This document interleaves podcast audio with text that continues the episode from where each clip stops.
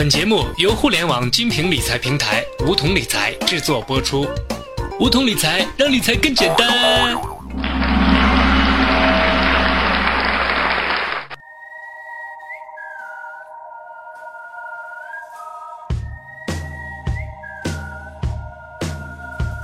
听众朋友们，大家好，欢迎收听梧桐理财学堂，我是梧桐小学弟。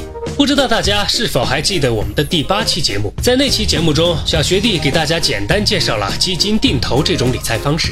很多人听完节目后都表示爱上了基金定投，但是到现在依然有部分朋友很苦恼，不知道如何挑选基金。所以，小学弟今天就来详细讲解一下基金定投应该怎样选择一支适合自己的基金。当然，新来的朋友可以先去听一下第八期节目哦。首先，我们需要明确基金定投适合哪种类型的人。一般情况下有两种，第一种是想攒钱的月光族。如果你是一个顽固性月光族，怎么都攒不下钱，那么就可以把定投日期设定在每个月发工资后的一两天，强制储蓄，这样可以有效抑制你的消费欲望。对于月光族，最好先分析一下每个月的收支状况，计算出固定能省下来的闲置资金。通常将月收入的百分之十到百分之二十用于定投，几百块、几千块都可以，根据自己的情况设定。这种方式最好要持续三年以上，长期投资更能发挥基金定投的复利效果。第二种是具有理财目标的人，基金定投的方式也非常适合。为未来一定期限的目标进行定投，更加有利于专款专用。比如说，你想买一套婚房，时间大概在五年以后，那么你就可以尝试基金定投。等到五年之后，基金定投的收益就可以取出来了。接下来，我们就需要选择一只好的基金了。市面上可以正常购买的基金，按照风险大小，基本上分为以下几种：股票型基金、指数型基金、混合型基金、债券型基金、货币市场基金。这几种类型的基金，究竟哪一种类型适合定投呢？一般来说，净值波动大的基金更适合定投。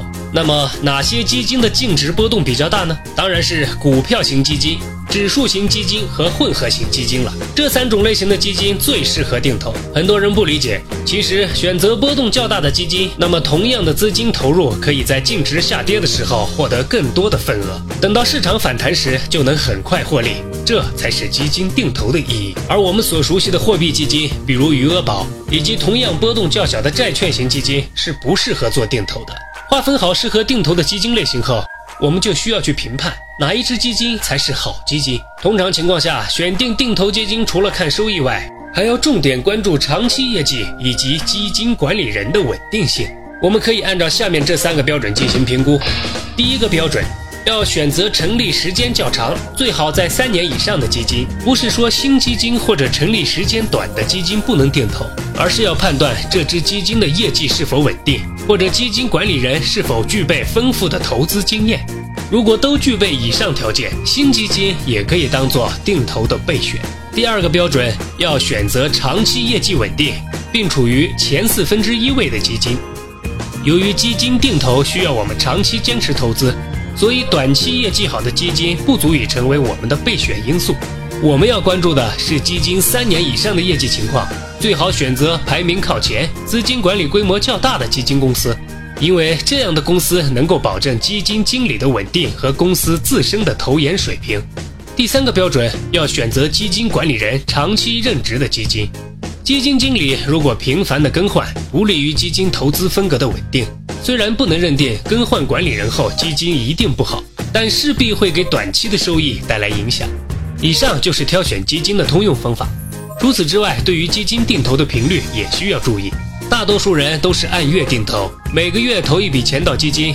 也有人希望多存一点钱，所以就一个星期投一次，希望收益回报会高一些。那么定投频率高一些，收益会变多吗？我们用真实的数据来验证一下。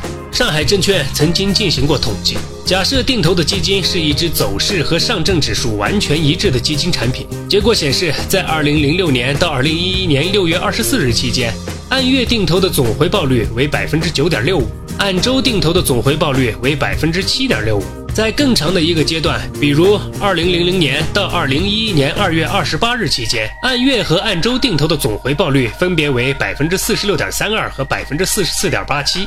我们不难发现，无论定投五年还是定投十年，频率比较高的按周定投，最终的总回报并没有明显的优势。最后，小学弟再次提醒大家，既然基金定投是注重长期收益的投资，所以一旦选择定投，就不要随意暂停或者终止。如果那样，就起不到定投的作用。因为基金，尤其是股票型基金，大部分的资金都投向于波动较大的股票或其他投资品种，净值波动是正常现象。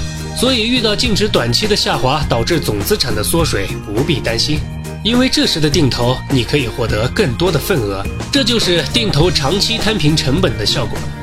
好了，以上就是我们今天的全部内容。收听梧桐电台，掌握理财要领，我是梧桐小学弟，我们下期节目再见。